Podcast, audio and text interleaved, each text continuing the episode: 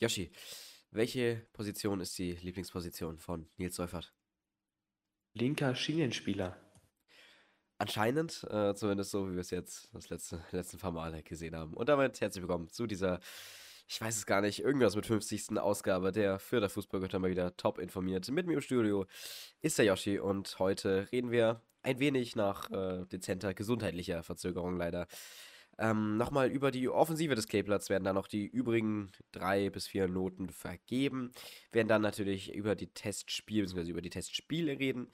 Äh, dann natürlich auch über das Aktuelle, unter anderem ja auch äh, geschäftlich mit Ingrid Hofmann oder auch mit einer Verletzung von einem gewissen Sidney Rebiger. Und dann zum Schluss gibt es nochmal einen kleinen WM-Showdown. Und ich hoffe, ihr seid natürlich bei allem genauso gehypt wie wir. Und dann würde ich sagen, hi Yoshi.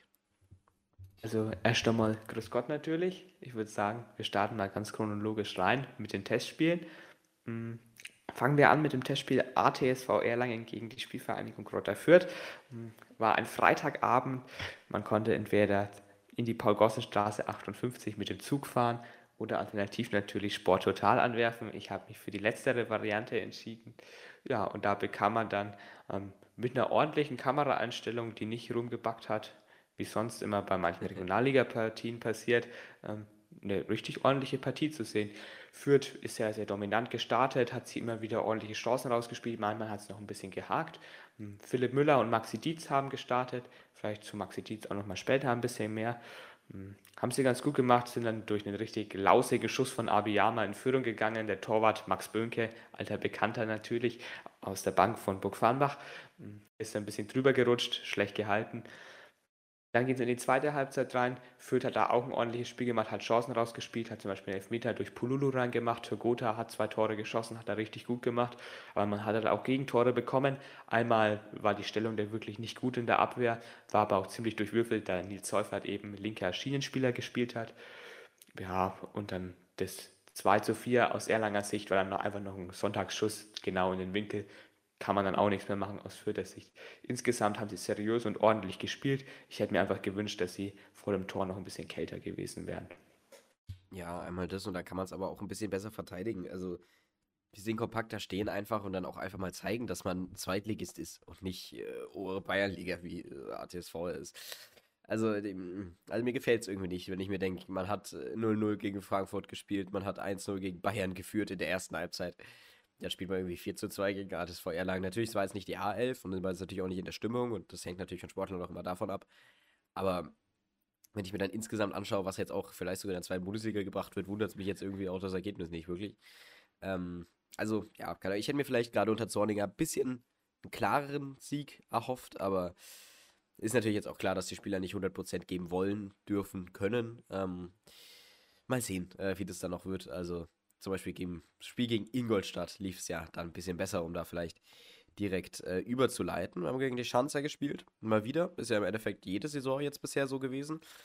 Letzten paar Male immer, ja, also unter Leitl war das ja immer was Besonderes, hat sich auch ein bisschen eingebürgert. Jetzt eigentlich relativ gut immer funktioniert, hat man so solide immer geschlagen. Ähm, äh, vielleicht fangen wir an mit der Aufstellung äh, im Tor. Hier wieder äh, Lasse Schulz in der ersten Halbzeit. Im Testspielen hat man ja so viele äh, Wechsel, wie man will, aber Schulz hat es sehr, sehr gut gemacht, hat einmal eine richtig gute Fußabwehr auch geholt. Ähm, dann Marco Meierhöfer als Rechtsverteidiger, Dietz Michalski als Innenverteidiger und Ita auf links. Finde ich sehr sinnvoll, dass man es macht. Meierhöfer mal ein bisschen Spielpraxis geben. Dietz, dass man den hochholt. Okay, kann man ge wirklich gerne machen, ist in Ordnung. Verstehe ich absolut nicht, warum ein Fobasam absolut nicht auf der Bank hockt oder irgendwo hockt. Das kann ich nicht nachvollziehen, aber dass man Dietz hochholt, gut, soll man machen. Ähm, Michalski, ja, auch in Ordnung. Und ähm, dann Itter auf jeden Fall sehr, sehr gut, dass man ihn mal spielen lässt. Ich glaube, gerade solche Testspiele, wo es um nichts geht, sind jetzt das, was er mal ein bisschen braucht. Dann Nils Seufert, auch gut, dass er bei Testspielen spielt. Das ist äh, ja die Position, wie du schon gesagt hast, links außen, hier auch wieder komplett durchgeknallt, aber dass er irgendwie Spielpraxis kriegt, ist in Ordnung. Also ich verstehe auch nicht, warum man. Also die einzige Sache, die Nils Seufert kann, sind ein bisschen Kopfbälle. Und das war's halt. Also ich verstehe nicht, warum man den als links außen dann packt. So, keine Ahnung, das ist ein durchschnittlicher Drittligaspieler von mir aus oder so. Kann man machen, aber ach, egal. Vor allem mit den, mit den Spielern, die man da noch hat. Also man hat einen Dütze, man hat einen Polulu, man hat alle, aber gut, egal. Ähm, ja, dann hat noch Griesbeck gespielt im Mittelfeld und Raschel und Tillman. Äh, Sieb und Pululu dann beide im Sturm. Sehr, sehr gut, dass man auch Pululu hier mal die Chance gibt. Er sieht sicher mehr auf die Außen. Hier hat er dann als Stürmer gespielt. Äh, aber ja, haben es beide äh, gut gemacht. War ja unter Ausschluss der Öffentlichkeit leider. Ähm, aber so ist es halt. Ähm, ja, dann geht das Kleeblatt in Führung 1 zu 0 äh, von Amindo Sieb, abgefälschter Schuss äh, aus kurzer Distanz äh, in der 41. Minute. Äh, dann direkt danach, einfach äh, in der 42. Ah, bisschen traurig, äh, hat Butler, sehr bekannter Name auf jeden Fall von Ingolstadt, ähm, ja, 1-1 Ausgleich gemacht. Dann ging es so in die Halbzeit. Dann neue Elf entstanden. Ähm, mit, ich lese einfach mal ganz kurz vor, Schaffran als Tor, Mamdi in der Abwehr, hat Dadi auf links, Jung und äh, Müller in der Innenverteidigung, äh, Jung und Müller, ja genau, Jung und Aster in der Innenverteidigung, äh, ja, dann circa Mittelfeld aus Christiansen, Angleberger und Green, äh, wo Müller spielt, das ist immer eine ganz kryptische Sache, weil selbst gerade nicht, und Togote und Abiyama auf jeden Fall im Sturm. Ähm, ja, ich glaube Müller, also wenn ich mich jetzt nicht komplett, der war doch Mittelstürmer, oder? War Müller Mittelstürmer oder Innenverteidiger? Ah, Müller ist eigentlich Sechser, hat aber in dem Testspiel in der Dreierkette auch mal als Innenverteidiger Okay, gut, gespielt. lol. Wer, war- wer war nochmal dann Mittelstürmer? War da nicht irgendein Typ Mittelstürmer? Mittel, Mittelstürmer, boah, da fällt mir jetzt eigentlich gar keiner mehr ein, bloß Maxi Hirschmann und David Ismail, Ja. aber die beiden sind ja, glaube ich, ziemlich weit weg aus der ersten Elf. Gut. Ähm, ja, auf jeden Fall. Äh, ich- okay, ich habe gedacht, irgendjemand wäre aus der Trainingsgruppe 1 noch irgendwie Mittelstürmer. Egal, gut, da war man kurz nicht ganz auf der Höhe. Egal, ja. Auf jeden Fall äh, dann das 2-1 gemacht, sehr solide. In der ähm, ja, 74. Äh, Minute dann noch eine sehr, sehr gute äh, Parade. 54. Elfmeter, auch gut. Julian Green easy verwandelt. Und dann eben noch zwei Tore jeweils von äh, Abiyama und dann nochmal Green. Genau, also steht es 1 zu 3. Äh, aus Sicht von äh, Regensburg, wenn man es so sehen, aus, aus Sicht von Ingolstadt, Jesus Christus, finde ich komplett solide. Also Ingolstadt ist echt eine, eine gute Mannschaft, klar, jetzt abgestiegen, aber generell sind sie gut. Die haben auch jetzt nicht so schlechtes Spielermaterial. Also da 1 zu 3 finde ich dann schon besser als gegen ATSV 4 zu 2. Also verstehe ich jetzt nicht so ganz. Auch wenn dann Mamli oder so gespielt hat und man sich trotzdem gut geschlagen hat. Also da bin ich dann schon mehr zufrieden von der Entwicklung.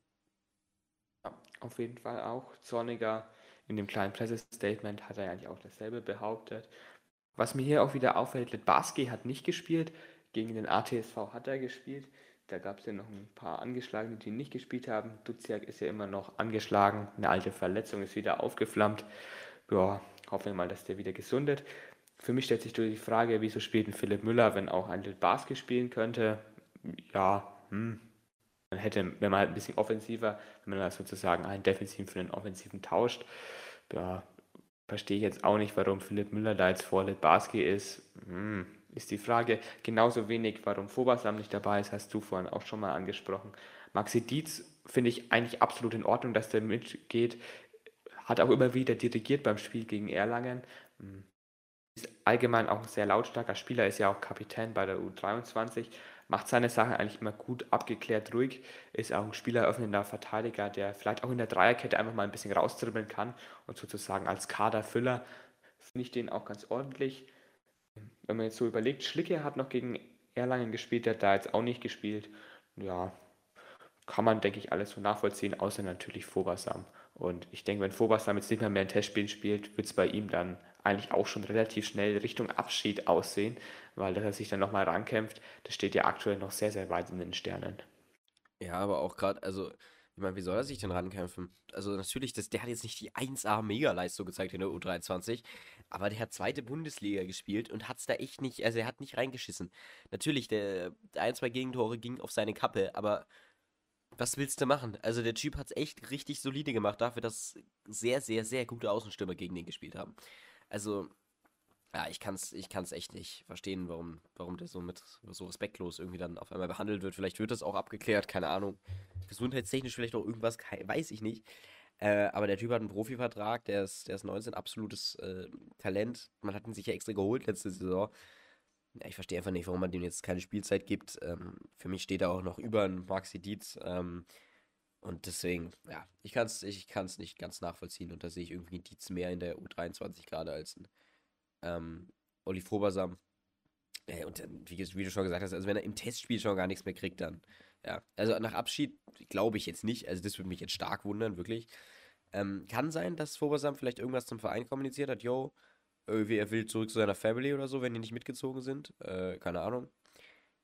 Irgendwie so, kann sein. Und dann kriegt er jetzt keine Spielzeit, wie damals bei Juhu. Irgendwie sowas äh, wissen wir, kann man immer nicht wissen als Außenstehender. Ansonsten kann ich es mir einfach sportlich absolut nicht erklären. Ja, was dann die Ärzte erklärt haben, ist eine Sache, die Sidney Rebiger leider schon wieder betrifft. Der Gute hatte ja eine Bänderverletzung gegen die Bayern, aber Töre ist dann nach ein bis zwei Monaten ähm, wieder zurückgekommen. Hat dann auch wieder keine Einsätze bekommen. Hat er vorher auch schon wieder nicht. Ähm, ja. Und hat sich jetzt leider nochmal was getan. Ja. Hat sich ein Band angerissen im Fuß. Laut Sonniger hat er Glück gehabt, dass es nichts Schlimmeres war. Wird dann wahrscheinlich im Januar wieder zurückkommen. Ist natürlich wahnsinnig bitter, dass er jetzt auch wieder den größten Teil der Vorbereitung verpasst. Dann im Januar nochmal das Trainingslager in Belek in der Türkei, auch sehr, sehr schöner Ort. Ähm, ja, aber es ist natürlich für Rebecker jetzt wirklich sehr, sehr bitter. Kann sich jetzt unser Zorniger nicht wirklich empfehlen, der von ihm ja eigentlich große Stücke hält, was man ja immer so zwischen den Zeilen liest. Das ist natürlich jetzt insgesamt sehr, sehr traurig. Hatte ja bei der U18-Nationalmannschaft auch wieder so ein kleines Hoch und dass er jetzt wieder verletzt ist, das erinnert irgendwie schon sehr, sehr an die Verletzungen aus dem Bayern-Spiel. Ja. Ähm, ja, also ich finde es halt vor allem schade. Also so ein junger Spieler, natürlich, du, du brauchst natürlich als Talent, reicht es nicht, wenn du einfach nur sagst, oh, ich bin jetzt so ein tolles Talent und dann spielst du nie. Und du kannst dich auch nie beweisen. Und dann ein neuer Trainer wie Zorniger hat natürlich dann auch keine Argumente, dich auch noch ansatzweise mal in, in Richtung der Startelf oder halt Kader oder was auch immer zu bringen.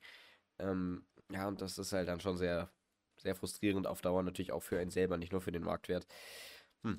Naja, ich, ich hoffe auf jeden Fall, dass es weitergeht. Ist ja noch echt super, super jung. Das kann er ausnutzen.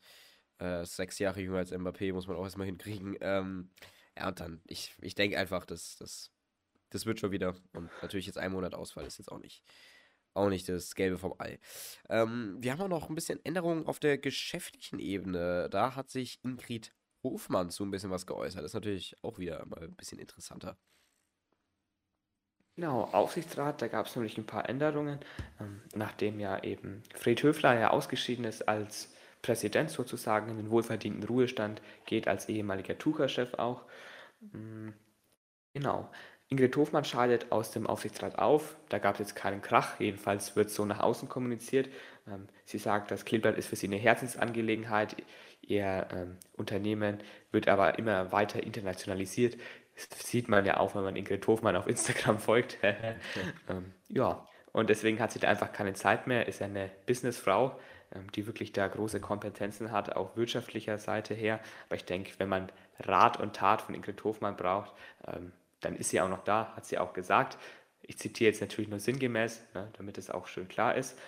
Peter Kör ist jetzt neuer Vorsitzender des Aufsichtsrats.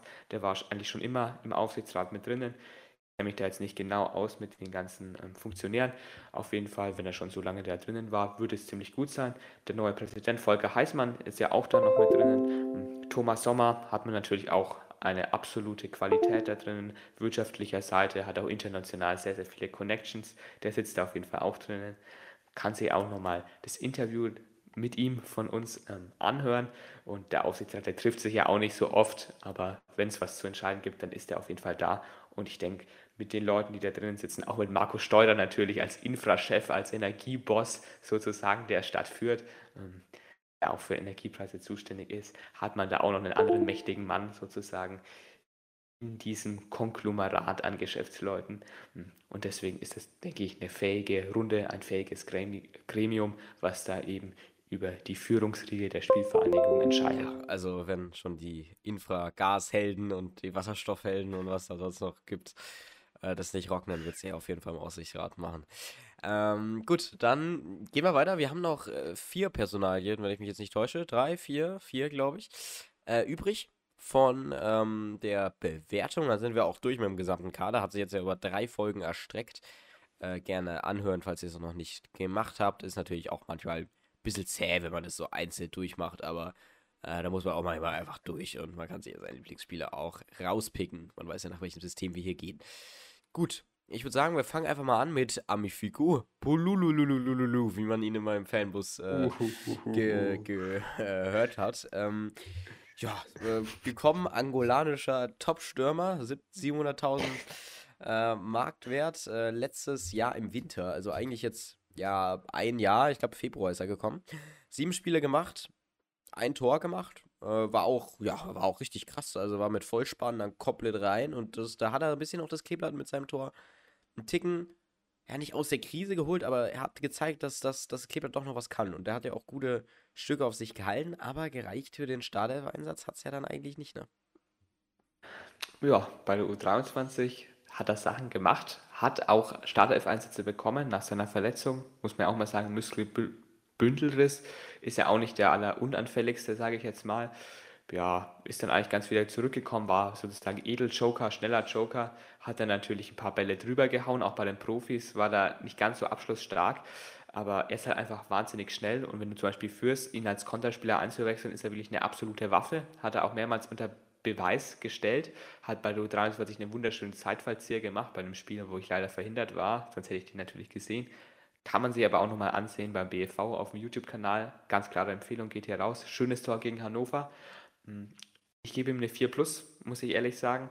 Ähm, ich habe mir von ihm irgendwie mehr erwartet, bisschen mehr Geschwindigkeit, bisschen mehr Tempo, dass er vielleicht auch mal in den Startelf reinkommt, hat er leider nicht geschafft und dass er einfach auch mehr Tore schießt, er ist ein Stürmer und er strahlt einfach für mich zu wenig Torgefahr aus, ähm, auch als Außenspieler und deswegen die 4 plus. Er hat noch Potenzial, aber wenn er es jetzt langsam nicht so abruft, dann bleibt ihm eigentlich auf Dauer nichts anderes übrig als ein Bankplatz und halt einfach der Spieler, der für die letzten 15 Minuten mal ein bisschen Tempo vorne drinnen macht. Ja, äh, also die, gerade diese Stärke mit dem Tempo habe ich halt einfach nicht gesehen. Und der, ich glaube, das liegt aber halt nicht daran, dass er irgendwas falsch gemacht hat, sondern einfach, dass er nicht im Spiel eingebunden wurde. Also diese Bälle, die man als Tempospieler braucht, diese Steckpässe, die konnte er nie bringen. Der, der, der war immer in irgendeiner Position, wo er selber Sprechpässe spielen konnte, aber ein, annehmen konnte er nicht wirklich. Also ich kann mich an keine einzige Situation erinnern, zumindest nicht bei den Profis. Ähm, und das ist natürlich umso bitterer, wenn du dann eingesetzt wirst als, ja gut, äh, irgendein Spieler, der dann immer lang geschlagen wird. Also das war ja dann wirklich einfach nur schrecklich, wenn man die ganze Zeit Pululu lang spielt. Und zwar alle. Also die gesamte Mannschaft hat einfach irgendwelche langen Bälle nach vorne und dann war Pululu gegen drei Innenverteidiger. Also das hat irgendwie auch keinen Sinn gemacht. Ähm, das sind einfach nicht die Bälle, die du bringen musst und das ist auch nicht die Art und Weise, wie du den Spieler einbinden sollst oder kannst oder musst oder willst. Ähm, das ergibt keinen Sinn.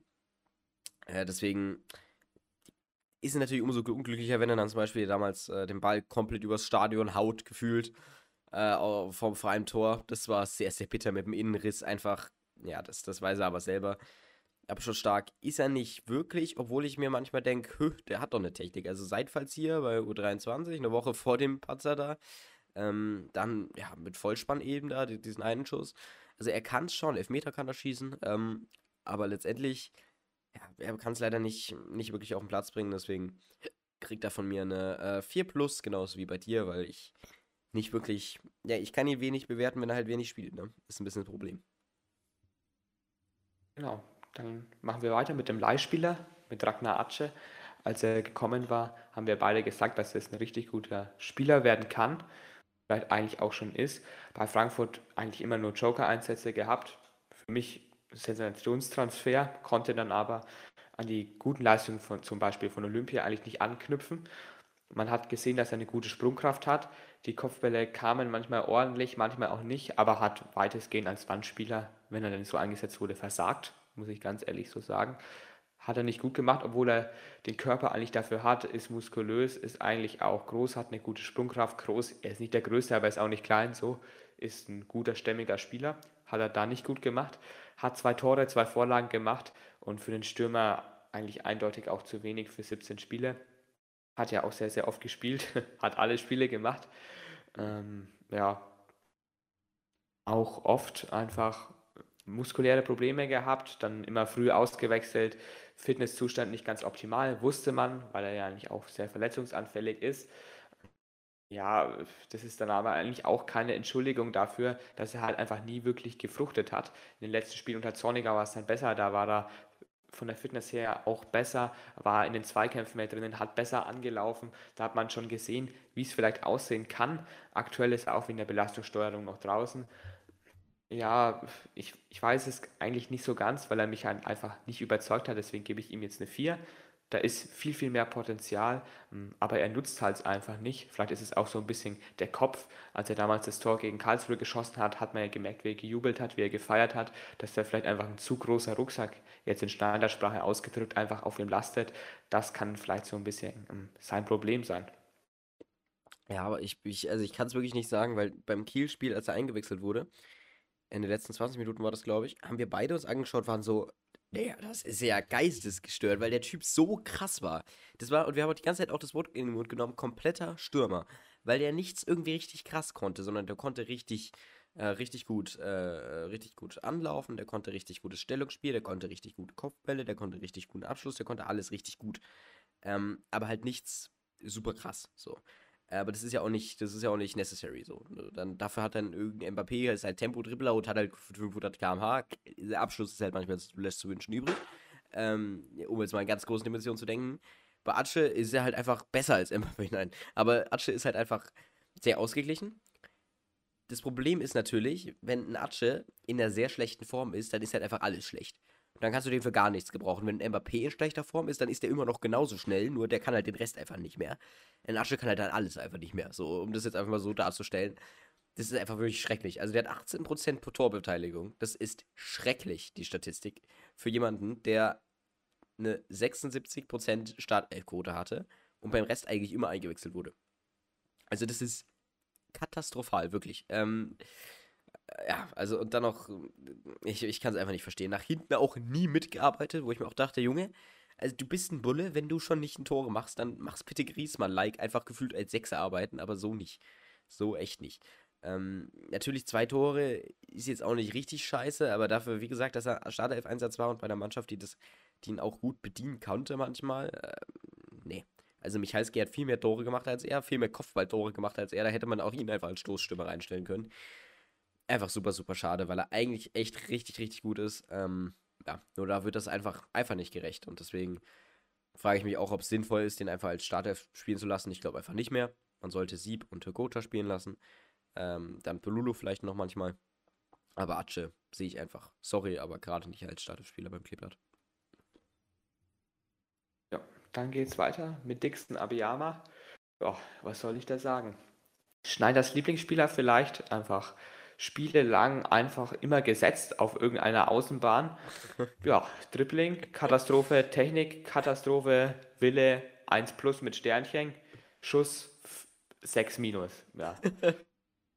Ich finde ihn wahnsinnig sympathisch, wirklich. Das ist einer der Spieler, die ich einfach, einfach mag. Und ich finde, er hat auch eine gute Ausstrahlung, aber er bekommt halt einfach nichts gebacken wenn er als Joker eingewechselt wird, ja, ist er ordentlich, läuft er ein bisschen den Gegner kaputt, hat den Gegner auch in den ersten Spielen eigentlich gut angelaufen, aber wenn er den Ball erobert hat, wusste er einfach nicht, mit dem Ball umzugehen, steht oft im Abseits, das kommt auch noch dazu, das hat sich Gotha inzwischen abgewöhnt.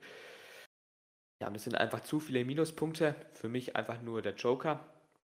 Den guten Abschluss oder das Abschlussglück, was er gehabt hat in der Aufstiegssaison, hat er auch nicht mehr. In Testspielen trifft er komischerweise immer Vielleicht wird es dann als Joker mit dem Treffen einfacher, dann in der Rückrunde, aber er kriegt von mir eine 5 minus, weil es einfach unterirdisch war, die Leistung auf jedem Niveau, außer der Wille und das Anlaufen.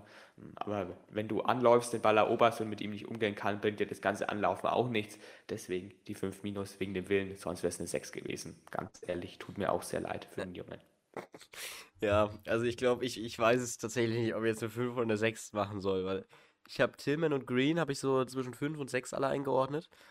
Ähm, ich, also ich weiß halt nicht, wo ich Dixon Abiyama reinpacken soll. Ich sag auch, ich, ich sage, ich, sorry, wenn ich jetzt immer deine Noten kopiere. Ich sage jetzt aber auch einfach mal 5 Minus, weil ich jetzt niemandem hier irgendwie, ja, nahe treten will. Ich weiß, das äh, für viele bedeutet das sehr viel, für mich auch. Ähm, allein schon wegen dem Düsseldorf-Spiel damals. Ähm, ist natürlich dann ganz, äh, ganz große, iconic äh, Scene damals gewesen. Ja, und das bringt er einfach absolut nicht mehr. Also, das ist halt einfach wirklich katastrophal. Seitdem in der Bundesliga ja, Joker-Einsätze gehabt hat, hat einfach nichts gebracht. Also, der war in der Bundesliga maßlos überfordert mit allem. Man hat es wirklich gesehen. Einfach in jedem Ballkontakt war irgendwie, keine Ahnung. Ähm, aber ich gebe eine glatte 5. Ich gebe eine glatte 5, weil ich glaube, der hätte es besser gemacht. Ja, Dixon hätte halt nicht von Anfang an die ganze Zeit spielen müssen. So, deswegen sage ich einfach, ich schieße mal auf Schneider. Ähm, den Trainer können wir auch mal bewerten, war auch interessant. Äh, und dann, ähm, ja, hat sich sehr viel rausgespielt, teils wirklich. Also mit Asta auf der rechten Seite gab es wirklich sehr, sehr schöne Sachen. Ähm, und dann immer irgendwie rübergelegt und dann Sieb eingegrätscht oder so. Das war immer eine gute Kombi. Hat gut funktioniert. Ähm, ja, und dann, das war es halt aber auch tatsächlich wieder, also wie du schon das gesagt hast, mit dem Anlaufen und so, das kann ich eigentlich nur wiedergeben. Abschluss einfach katastrophal, auch einmal vom leeren Tor den Ball einfach an die, an die Latte geballert. Wo ich mir auch denke, wie, wie schaffst du das? Wie, wie geht das? Das hätte ich mit 50 Try nicht geschafft. Das geht nicht. Und der Typ macht es einfach First Try an die Latte. Es ist unfassbar. Ähm, naja, gut. Ähm, egal. Er kriegt von mir eine, eine glatte 5 und ich hoffe einfach, dass er nicht mehr von Anfang an spielt. Ich hoffe, dass er nicht auf den Außenbahnen spielt und ich hoffe, dass er, ja, dass er vielleicht einfach seine Akzente setzen kann und dann vielleicht auch mal Derby-Torschütze wird äh, im zweiten Spieltag. Genau, ähm, dann der letzte im Bunde ist Robin Kehr. Ich denke, wir benoten ihn beide einfach mal nicht. Ähm, der Mann ist seit einem Jahr verletzt, hat gerade wieder ein paar Fortschritte in der Reha gemacht. Ich hoffe, der kommt einfach mal zurück könnte dann auch die U23 beleben, was meine Hoffnung ist. Aber die Frage, ob er überhaupt nochmal zurück in den Profifußball kommt, das ist die nächste Frage. Ist inzwischen auch schon 22, hat ansonsten Wahnsinns Tempo, gutes Talent, hat auch in der Aufstiegssaison einiges ordentlich gemacht, aber kann man einfach nicht bewerten, weil er verletzt ist. Aber dann zu einem Spieler, ähm, den wir übergangen haben, der eigentlich auch nicht mehr regulär bei Fürth ist, ein Spiel gemacht hat ähm, Jetro Williams ähm, ist inzwischen ja Model, ähm, hat eine Modemarke eröffnet. Ich sage jetzt einfach mal nichts zu den Preisen, die sind einfach astronomisch hoch. Ähm, wir haben hier schon manchmal mal hinter den Kulissen einfach mal geredet. Ich habe so gesagt, wenn der mir einen Jogginganzug für um die 50 Euro gibt, hole ich mir den. Ja, der kostet über das Doppelte, dieser Jogginganzug. Ähm, dazu sage ich einfach mal nichts. Der Jetro Williams kriegt von mir eine klare 6. Ähm, einfach kein Einsatz, keine Fitness, kein nichts. Schneider ist, hat mit ihm vielleicht einfach auch falsch umgegangen. Ja, ansonsten Cheto Willem 6 natürlich auch wegen den überteuerten Preisen in seinem Online-Shop. Außerdem, er will sich fit halten und will auch nochmal neu angreifen und will auch mal wieder zurück in die holländische Nationalmannschaft. Mal schauen, ob das klappt oder ob das einfach reiner Größenwahnsinn ist. Ja, also mit Fünferkette sehe, also ich sehe da gerade Dumfries so ganz dezent, also ein bisschen vor ihm halt. Jetzt nicht, nicht Katzensprünge, aber halt so. Kann halt, der hätte halt einfach mal ein Tor machen müssen, dann wäre er auf jeden Fall drin. Nee. Ja, also ich kann es echt nicht nachvollziehen. Ähm, natürlich, also für, für, für eine gute Qualität, bei Mode muss natürlich auch seinen Preis bezahlen, so ist er nicht. Ähm, aber ist ja natürlich äh, alles Ansichtssache. Ich, ja, ich mag ihn für sein Spiel, für sein Tor gegen Leverkusen, aber wenn wir wirklich nur die Saison bewerten, Tut mir leid, also so schlecht kann man halt wirklich einfach nicht. Also, natürlich, die Konkurrenz war jetzt immens hoch. Also, man hat äh, Luca Itta, dann hat man, äh, ja, dann war eigentlich schon klar, okay, Wilhelms geht und dann hat man sich Joden geholt. Und dann kommst du halt da logischerweise nicht mehr dran vorbei. Ita hat auch mies reingeschissen, hat es aber halt immer besser gemacht als Willems. Äh, Willems hat defensiv ein bisschen besser. Ähm, obwohl ich sagen muss, es ist eigentlich interessant, weil Williams hat einmal ein richtig gutes Spiel gehabt und das war gegen Frankfurt lustigerweise, als die mit Dreierkette gespielt haben, Fürth. Und da war, ähm, ja, Willems der linke Schienenspieler und hat es sehr, sehr gut gemacht, weil er immer in die Mitte gezogen hat. Und ich sehe Willems gerade mehr als ein Mittelfeldspieler, muss ich tatsächlich sagen, als ein Achter, ähm, als ein äh, Innenverteidiger oder Linksverteidiger. Keine Ahnung, woran das liegt. Äh, ist, ist irgendwie von meinem Feeling her das. Ich glaube, Willems ist wieder so einer, der einfach irgendwie eine falsche Position gerade hat ja, was anderes besser könnte. Naja, egal. Ähm, auf jeden Fall, äh, ja, kriegt er von mir eine 6 einfach. Nicht zu bewerten, seine Leistung, weil, ja, abgrundtief schlecht. Gut, dann sind wir fertig. Ähm, ich, ich sage jetzt einfach mal, ja, Schneider und, und Zorniger lassen wir jetzt mal weg von den Benotungen. Was daraus kommen könnte, ist, ist äh, relativ klar. Äh, Grüße genau an Schneider. Wir haben, wir haben sie trotzdem in guter Erinnerung bewahrt, hoffentlich.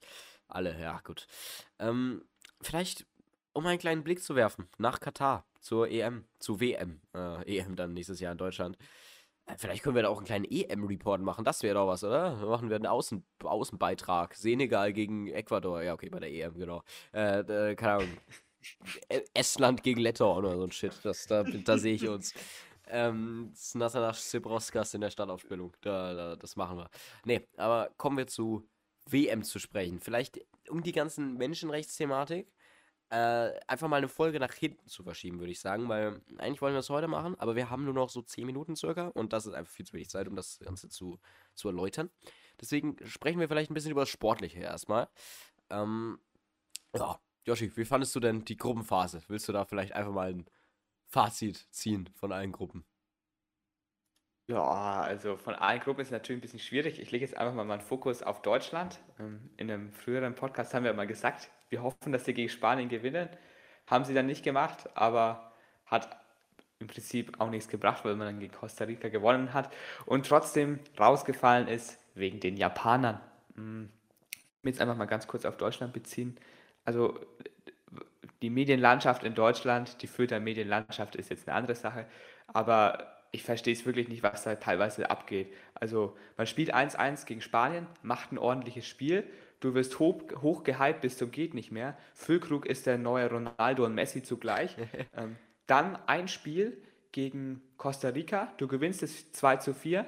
Wenn Spanien gegen Japan unentschieden spielt, bist du weiter, jeder bejubelt die Spieler. Dann schaue ich mir irgendwelche Sky- und Kickernoten an, jeder kriegt nur die 5. Ich denke mir so, warum? 2 zu 4, das war ein ordentliches Spiel. Natürlich ist Costa Rica immer wieder zurückgekommen, aber Deutschland hat das Spiel gewonnen. So. Und wenn ich dann auch teilweise höre, ja, die hätten ja da 9-0 gewinnen können, denke ich mir auch nur so, hat man ein bisschen Respekt vor Costa Rica. Das ist keine Gurkentruppe. Die haben Japan besiegt, gegen die wir 2 zu 1 verloren haben. Es ist komplett respektlos zu sagen, jo, wir schießen jetzt einfach mal Costa Rica einfach so aus dem Stadion. Und dann wirklich auf jedem Spieler von Deutschland so dermaßen rumzuhacken, ihm eine 5 zu geben, obwohl die ein ordentliches Spiel gemacht haben, eine ordentliche Leistung geliefert haben und gegen Spanien ja auch noch so toll waren. Und nach dem Costa Rica-Spiel ist dann alles schlecht. Das funktioniert halt einfach nicht. Man hätte mit einer klaren Analyse sagen können, das Spiel gegen Japan war einfach der ausschlaggebende Punkt hat man teils auch gesehen in der Medienlandschaft, aber viel zu viel einfach dieses Draufhauen, dieses Bashing, dieses einfach leichte Kritisieren und das gefällt mir einfach absolut nicht. Mm, mm, man hätte sagen können, im ersten Spiel hat man den Fehler gemacht, man hat den Sack nicht genug zugemacht, man hat hinten naiv verteidigt, mit Schlotterbeck gerade auch. Neuer hatte nicht seinen besten Tag erwischt. Was Neuer ist, ist jetzt nochmal eine ganz andere Sache. Mm, das war sozusagen der ausschlaggebende Punkt für mich, für Deutschland in der Gruppenphase. David Raum hat ein ordentliches Turnier gespielt. Hm, auf ihm fand ich es dann auch eigentlich unfair, wie man dann ihm auch gegenüber begegnet ist. Man hat dann immer von den ach so schlechten Außenverteidigern gesprochen und auch sehr viel irgendwie David Raum kritisiert. Aber man hat nie gesagt, dass der Mann eigentlich gerade zwei Jahre einfach durchgespielt hat. Ähm, hat nie eine richtige Pause gehabt. Hat ja auch noch Olympia gespielt dann nach dem Aufstieg mit Fürth. Ähm, er hat dann einen Fehlpass gespielt, der zum Gegentor geführt hat. Ansonsten hat er offensiv ein gutes Spiel gemacht, war auch defensiv meistens stabil. Hm. Natürlich, es ist nicht alles gut, was dort passiert ist. Das, der Fehler lag einfach im Spiel gegen Japan. Ähm, das ist einfach das, was ich zu Deutschland sagen wollte. Ja, sprichst mir im Kontext auf Japan eigentlich aus der Seele bei Raum? Bisschen andere Meinung. Raum hat es halt defensiv echt nicht gut gemacht. Also, aber natürlich die gesamte Defensive auch nicht gut. Also, wenn ich mich an die andere Chance erinnere, äh, wo irgendwie Raum und Rüdiger ein bisschen hin und her gepasst haben, und dann Rüdiger auf einmal irgendwie in der Ball, oder war das durch den Konter, ich weiß gar nicht mehr. Und Rüdiger hatte eigentlich Ballbesitz, legt sich dann den Ball irgendwie hoch. Dann ist so kurz, kurz, äh, ich glaube, es war gegen Costa Rica, ich weiß, oder Spanien, ich weiß nicht mehr. Und war einer von denen dran, dann ist äh, Rüdiger wieder dran, dann kommt Raum an, geprescht, komplett dran vorbei gedingst, dann spielen die sich irgendwie wieder den Ball zu. Zum Schluss hat dann einfach der, der gegnerische Stürmer den Ball und zum Glück hat Neuer einfach einen krassen Reflex. Ähm, aber war halt sehr unnötig, weil Deutschland eigentlich im Ballbesitz war. Äh, dann verkackt halt sowohl Raum als auch Rüdiger hart. Also wirklich hart. Das ist, äh, ich weiß leider nicht, äh, in welches Spiel das war. Das war kurz vor der Halbzeit. Das ist in jeder Highlight-Video drin. Naja, ähm, könnt ihr gerne aufklären in den, äh, in den DMs. Ja, ich, ich finde, man hätte es gegen Costa Rica besser spielen können. Ist im Endeffekt aber scheißegal. Man hat drei Punkte mitgenommen. Das war das Beste, was man haben könnte. Insgesamt vier Punkte. Das ist in Ordnung bei dieser Gruppe. Es ist in Ordnung. Es ist nicht gut. Dafür hätte man gegen Japan Minimum einen Punkt mitholen müssen. Und das sage ich müssen. Weil Japan ist auch Kro gegen Kroatien, in, gegen äh, Kroatien ist halt ein krasses Team so, deswegen in Ordnung, dass sie rausfliegen, aber im Achtelfinale äh, ja, rausgeflogen. Und jemanden, der da rausfliegt, musst du eigentlich auch schlagen, wenn du Ambitionen auch nur ansatzweise aufs Halbfinale oder aufs vielleicht sogar Finale hast.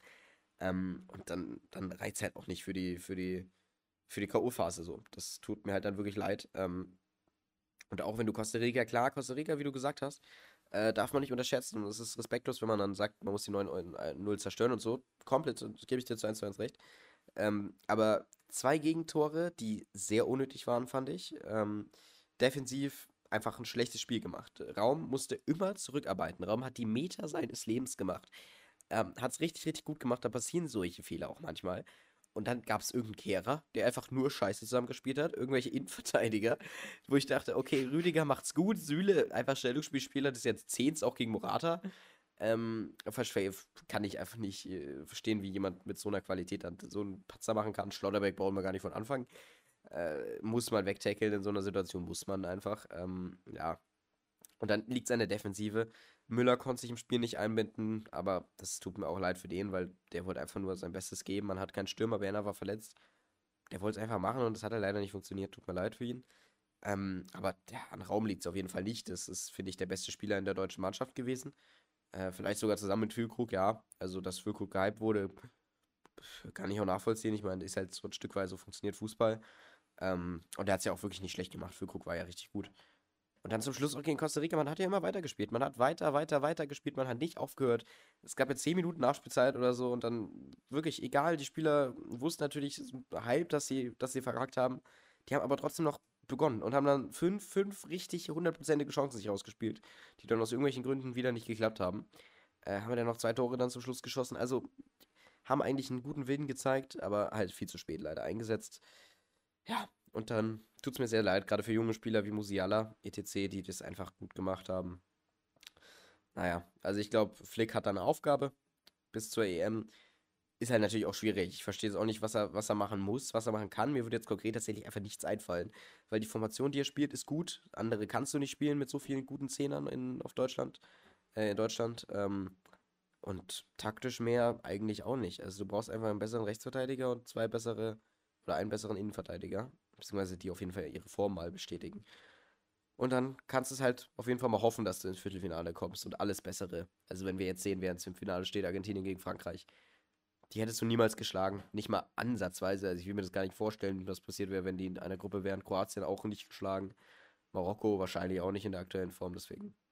Gut, naja, ähm, ich denke, Deutschland äh, wird kritisch, aber ich freue mich auf die EM dann 2024 freue ich mich auch. Vielleicht, was auch ein bisschen ausschlaggebend war für den Misserfolg, für die ungute Stimmung, sind einfach die Nebenschauplätze. Du musst dich bei einer WM einfach vollkommen auf den Sport konzentrieren, als auch Mannschaft, ähm, als Mannschaft auch einfach. Man hatte die One Love Binde, da werden wir nächste Folge auch nochmal ein extra dazu machen, aber das hat man vom DFB einfach nicht gut abgeräumt. Hm. Es gibt ja Regularien, die hat man unterschrieben und da steht halt ganz klar drin, nimmst die Binde, die von der FIFA gestellt wird. wenn du das unterschreibst, musst du halt auch damit rechnen, dass die FIFA halt will, dass du denen ihre Binden anziehst. Ich hätte es auch völlig in Ordnung gefunden, hätte es auch gut gefunden, wenn man diese Binde da getragen hätte. Mm. Aber vom DSB ist es halt dann einfach naiv zu sagen, jo, wir tragen die jetzt, obwohl wir was anderes unterschrieben hätten. Also das ist ja einfach nur naiv. Also das braucht man ja keinem Kind erklären. Man versteht einfach, dass es so ist. Ne? Mm. Hat man viel zu lange auf den Tisch gelassen, hätte man früher abräumen müssen. Hat ja auch Neuendorf jetzt im Nachhinein zugegeben. Ähm, das hat mich auch so ein bisschen erinnert an die WM 2018, da hatte man auch diese ganze Erdogan-Thematik mit Özil und mit Gündogan. Ähm, man hat sich im Vorfeld einfach nicht auf den Sport ähm, konzentriert und der Sport stand nie im Vordergrund. Das war halt einfach meiner Meinung nach eigentlich auch ein ziemlich großer Punkt, dass man dann auch ausgeschieden ist. Hm, das Quartier war vielleicht auch nicht günstig gelegen, hat man vielleicht auch falsch ausgesucht, dass man immer eine Stunde irgendwie da wohin fahren muss, irgendwo mitten im Nirgendwo. Die anderen da in Doha haben vielleicht sich noch ein bisschen WM-Stimmung mitgebracht, wo man da jetzt auch drüber streiten kann, ob das so eine gute Stimmung ist oder nicht. Hm, viele Leute sagen, es war eine gute Stimmung, die dort waren ja, aber man war halt einfach komplett ab vom Schuss irgendwo in der Wüste und da ist dann die Hotelplanung vielleicht auch ein bisschen falsch. Auch wieder eine Parallele zu 2018, wo man irgendeinem heruntergekommenen russischen Absteigehotel war. Ja, ähm, also wenn ich mir überlege, Fußballstimmung früher war ja eine komplett andere. Also wenn ich mir an die EM 2016 erinnere oder auch slightly an, an, an die WM 2014 oder mir Videos, Highlights davon angucke, also die Erinnerungen sind ja mittlerweile sehr verblasst ähm, oder, auf, oder auf frühere Sachen es sind halt einfach, also komplett anders. Seit 2006 äh, bis 2014 war so die Primetime von, von Fußball einfach in Deutschland. Und ich finde es super, super schade, dass jetzt einfach, ja, dass es einfach nicht mehr der Fall ist. Ähm, und ich glaube, das liegt einfach wirklich an der Politik. Und das heißt jetzt nicht, dass, äh, dass die politischen Themen, die jetzt gerade aufgekommen sind, dadurch nicht wichtig sind. Aber ich finde es einfach sehr schade, dass einfach Sport nicht mehr möglich ist, so wie es jetzt gerade ist. Äh, dass immer eine gewisse Politik mitschwingt. Äh, auch mit, äh, mit äh, zum Beispiel jetzt gegen, ja, keine Ahnung, Frankreich, Marokko oder so. Wurde dann direkt auch vor den, äh, vor den Spielen und so, wurde oft dann angesprochen, ja, jetzt natürlich die, die Krawalle und das geht natürlich nicht. Da muss man natürlich schauen, das ist natürlich auch die Kultur Marokkos und so. Und wo ich mir dachte, hä? Was? Äh, das hat doch gerade nichts damit zu tun. Nichts. Du kannst kurz anwerfen von wegen, ja, äh, Fans scheiße, lasst es. So wie wenn Fans Pyro sünden. Aber bring das doch nicht wieder auf irgendeine komische politische Landesebene. Es ergibt doch keinen Sinn. Die spielen jetzt Fußball, die spielen für ihr Land. So, das war's. Die wollen jetzt nicht irgendwie einen Glaubenskrieg, Religionskrieg, was auch immer anzetteln. Das ist äh, unnötig. Unnötig von den Medien, das so aufzubauschen. Ähm, jetzt nur ein Beispiel von Marokko, gab es natürlich ein bisschen mehr auch. Äh, Finde ich, find ich sehr, sehr schade und das braucht es, denke ich, auch nicht, weil der Fußball schon so genug Medienaufmerksamkeit kriegen könnte. Und dann hoffe ich, dass man einfach mit, mit EM 2024 die ganzen politischen Sachen mal kurz wegräumen kann und sich einfach mal auf den Sport konzentrieren kann, weil das ist das, was, wofür der Sport eigentlich da war. Ja, und dann ja, muss man auch natürlich die Politik raushalten. Also man kann jetzt auch nicht sagen, ja, gut, äh, äh beschwert euch halt nicht, dass da 50.000 Menschen gefühlt gestorben sind beim Bau der Stadien. Also jetzt natürlich nicht in der Anzahl von Menschen, aber klar, aber ähm, kann man auch nicht sagen, weil es ist so und darauf muss man aufmerksam machen. Deswegen, um Gottes Willen, FIFA, leg deine Turniere nicht auf solche Länder. So, weil dann kommen solche Diskussionen nicht auf. Und dann irgendein Inflatino, der dann, der dann labert, ja, konzentriere dich auf Fußball, denke ich mir auch der. Du bist der Letzte, der irgendwas dazu sagen kann, weil du bist der Grund dafür, warum sich jetzt alle darüber unterhalten. Ähm, deswegen finde ich sehr, sehr gut, dass jetzt mal Deutschland ist. Deutschland ist ein Fußballland, keine Stadien müssen gebaut werden. Da gibt es jetzt so richtig Stimmung. Ähm, ich werde, ich hoffe zumindest mal auf Minimum ein Spiel gehen. Kommt auch an, wie teuer das Ganze wird. Und dann, ähm, ja, denke ich, dass man vielleicht wieder Football is coming home als Motto haben kann. Hoffe ich auch, weil der Fußball ja nicht auch an sich richtig schöne Geschichten schreibt, die einfach ins Hintertreffen geraten. Wir haben jetzt mit Marokko und Kroatien zwei Mannschaften, die jetzt im Spiel um Platz 3 stehen, sensationell ins, in, es einfach ins Halbfinale ähm, geschafft haben. Kroatien hätte man es vielleicht ein bisschen erahnen können. Hm. Marokko einfach nicht erste afrikanische Mannschaft. Das zeigt auch einfach, wie viel einfach Kraft der Fußball hat, wie viel Mentalität da drinnen ist. Es gibt immer wieder Überraschungen und das ist eigentlich das Schöne im Fußball, was auch diese WM einfach wieder zeigt und einfach toll und sowas erhoffe ich mir auch. Das fußballerische, fußballerische Niveau finde ich eigentlich auch richtig gut bei den meisten Spielen. Man kriegt immer was zum Sehen. Oft Elfmeterschießen, oft Verlängerung. Das ist für einen neutralen Fan natürlich gut. Und deswegen finde ich die WM aus rein sportlicher Sicht eigentlich bis jetzt rundum gelungen. Und auf das Finale freue ich mich natürlich auch noch weil man da zwei Superstars gegeneinander aufeinandertreffen sieht und hoffentlich ähm, einen, Fußballer, einen fußballerischen Leckerbissen bekommt. Ja, ähm, ich denke, das können wir so unterschreiben. Gut, Leute, dann, ähm, das Thema angerissen ist jetzt natürlich blöd, wenn wir jetzt aufhören, aber wir müssen natürlich aufpassen. Ich muss auch meine Stimme ein bisschen schonen, ja, deswegen kam also auch die Folge ein bisschen verspätet. Ich denke, wir alle sind ja gerade also bei den Erkältungswellen ein bisschen, bisschen platt, ähm, deswegen, ja, nicht ganz so lange heute. Äh, ich hoffe aber trotzdem, dass euch die Folge Spaß gemacht hat. Ich hoffe, dass ihr euch freut auf die nächste Folge, wo wir natürlich trotzdem über Fürth reden werden, über die aktuellen Sachen, die passieren, ein bisschen Updates geben, aber eben trotzdem auch über die WM. Äh, und ich denke, das ist einfach mal wichtig, dass man das gesagt bekommt, dass man das halt einfach auch mal, ja, dass wir da einfach unsere Meinung dazu sagen, weil das ist, denke ich, auch ein bisschen unsere Aufgabe einfach. Äh, und dann äh, hoffe ich, dass wir alle ein bisschen aufgeklärter daraus hervorgehen. Würde ich sagen, Yoshi, du hast wie immer das letzte Wort. Genau, nächste Folge, dann die Sonderfolge sozusagen zu Katar, dann extra Thema. Ja, ich freue mich einfach mal. In den Testspielen liefert man ordentliche Leistungen ab auf der Fürther Seite.